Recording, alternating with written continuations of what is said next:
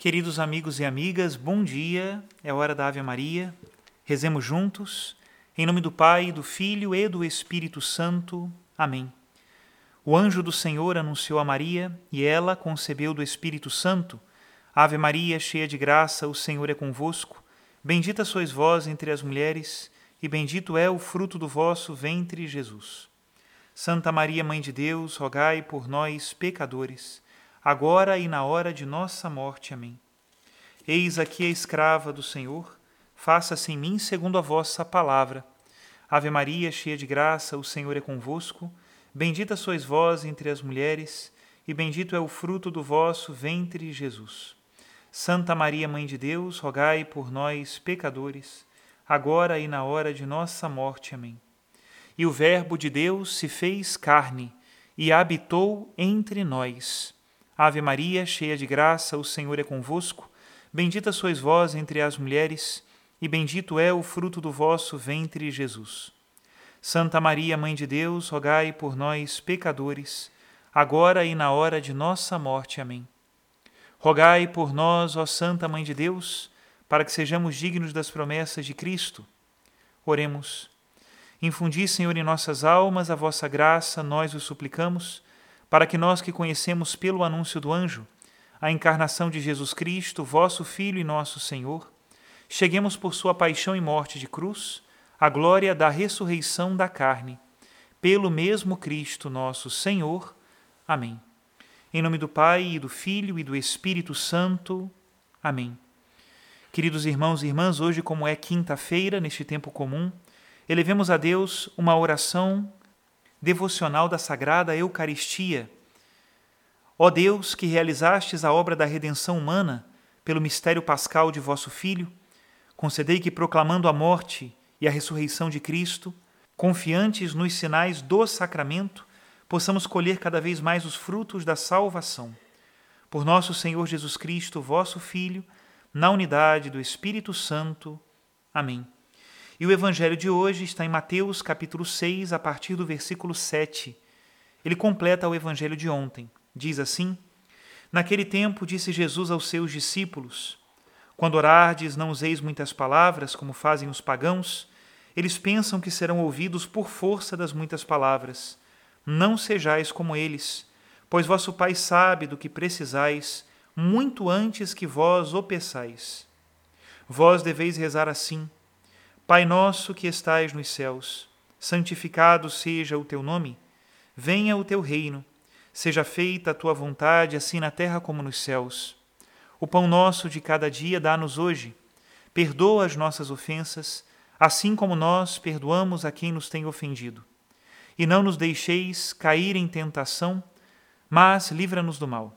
De fato, se vós perdoardes aos homens as faltas que eles cometeram, vosso Pai que está nos céus também vos perdoará. Mas se vós não perdoardes aos homens, vosso Pai também não perdoará as faltas que vós cometestes. Palavra da salvação, glória a vós, Senhor. Hoje o Evangelho nos traz a belíssima oração de Jesus Cristo, a oração do Senhor, o Pai Nosso, que é o modelo e a raiz de toda a verdadeira oração cristã. O Pai Nosso não somente nos diz o que nós devemos pedir, e a partir de cada uma das suas sete petições nós podemos desenvolver outras muitas orações, mas ele também nos diz como pedir e a medida das coisas que devemos pedir. Que as nossas orações se encontrem sempre dentro da oração de Jesus Cristo, e isso sim nos dará a confiança de saber que nós pedimos o conveniente e pedimos também como convém. A primeira coisa que o Senhor nos ensina hoje no Evangelho é que a oração não se mede pelo número das palavras, mas pelo sentimento. Santo Agostinho tem uma bela passagem que ele nos explica sobre isso. Diz assim na sua carta à proba: Não é orar falando muito, como pensam alguns, ou orar por longo tempo. Uma coisa é falar muito, outra é um afeto prolongado. Sobre o próprio Senhor escreveu-se que passava as noites em oração e que rezava por muito tempo, para dar-nos um exemplo. Porém, afastemos da oração os discursos abundantes, mas que não falte a oração continuada se a intenção persevera fervorosa. Falar muito na oração é tratar uma coisa necessária com palavras supérfluas. Orar muito é tocar com o exercício continuado do coração aquele a quem suplicamos. E neste caso, ordinariamente, o assunto melhor se trata com gemidos do que com discursos, mais pelo choro do que pelas palavras. Até aqui a citação de Santo Agostinho. Orar sem cessar é manter o coração aceso e em contato com Deus, um desejo continuado. No entanto, isso não quer dizer que nós não devemos usar nunca as palavras. Santo Agostinho mesmo também nos ensina, na sua reflexão sobre o Sermão da Montanha, que o esforço da oração também, o da oração feita por palavras, purifica e serena o nosso coração e torna-o mais capaz de acolher os dons divinos. Assim, durante o dia, é bom nós pararmos para fazermos orações vocais e termos tempo de oração, justamente para que o nosso desejo não esfrie e nós estejamos sempre abertos a receber os dons que o Senhor nos deu. A primeira coisa que a oração de Jesus Cristo nos ensina é que nós nos dirigimos ao Pai. É bom quando nós rezarmos fazermos uma pequena pausa e meditação a respeito de com quem nós estamos falando. Jesus Cristo nos ensina que nós estamos falando com o nosso Pai do céu. Este Pai do céu, na verdade, não é nosso Pai por natureza. Por natureza, ele é o Pai de nosso Senhor Jesus Cristo. Mas por amor e por pura graça e generosidade, ele quer também ser o nosso Pai.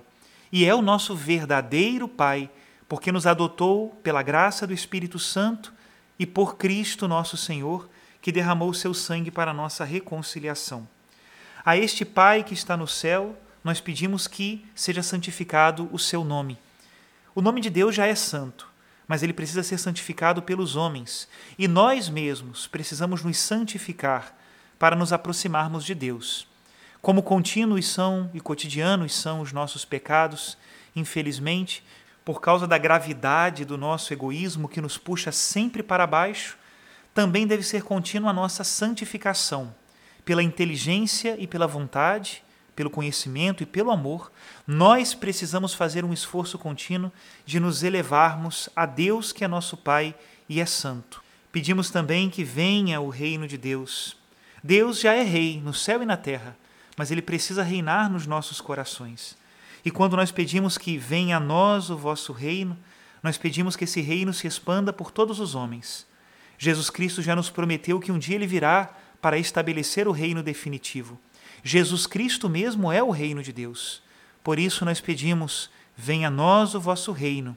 Como diz o livro do Apocalipse, o Espírito e a esposa dizem: Maranatá, vem Senhor Jesus. O mesmo nós poderíamos dizer em relação ao pedido de: seja feita a vossa vontade, assim na terra como no céu. Logo depois nós pedimos o necessário para o nosso sustento. O pão nosso de cada dia nos dai hoje. E este pão não precisa ser simplesmente o pão material. Pedimos o necessário para nós, e isso regula a nossa oração. Aqueles que pedem honras e riquezas muito além do necessário não se encaixam na oração de Jesus. Quando nós pedimos o necessário, pedimos então o que é necessário para esta vida, que consiste em poder amar e louvar a Deus que é nosso Senhor. Mas quando pedimos também o pão nosso de cada dia, não nos esqueçamos da Eucaristia. Jesus Cristo se fez o nosso pão e nós pedimos: o pão nosso de cada dia nos dai hoje. Junto com este alimento necessário para o corpo e para a alma, nós pedimos também que sejam perdoados os nossos pecados. Este também deve ser o nosso pão de cada dia. Que Deus todos os dias tenha de nós misericórdia olhe para nós com amor e nos eleve. Mas não basta simplesmente pedir perdão a Deus. Nós também precisamos pedir a graça de perdoar. Se nós não liberamos o perdão aos nossos irmãos, como poderemos pedir a Deus o perdão das nossas ofensas? No final do evangelho de hoje, é justamente isso que Jesus Cristo nos ensina. Se vós não perdoardes aos homens, vosso Pai também não poderá perdoar as faltas que vós cometestes. E as duas últimas petições do Pai Nosso também tão necessárias para nós todos os dias. Não nos deixeis cair em tentação, lembrando que a tentação é como uma academia da santidade. Os momentos em que a nossa fé é posta à prova também são os momentos em que nós temos a oportunidade de fortalecer-nos no serviço ao Senhor, na nossa fé. As tentações nunca serão afastadas, porque Deus permite que elas redundem em nosso bem. Agora sim, a última petição é: livrai-nos do mal, ou, como diz o Catecismo da Igreja Católica, livrai-nos do maligno. Disso sim nós pedimos a Deus que nos livre. E Ele, que é todo-poderoso, é poderoso também para nos salvar.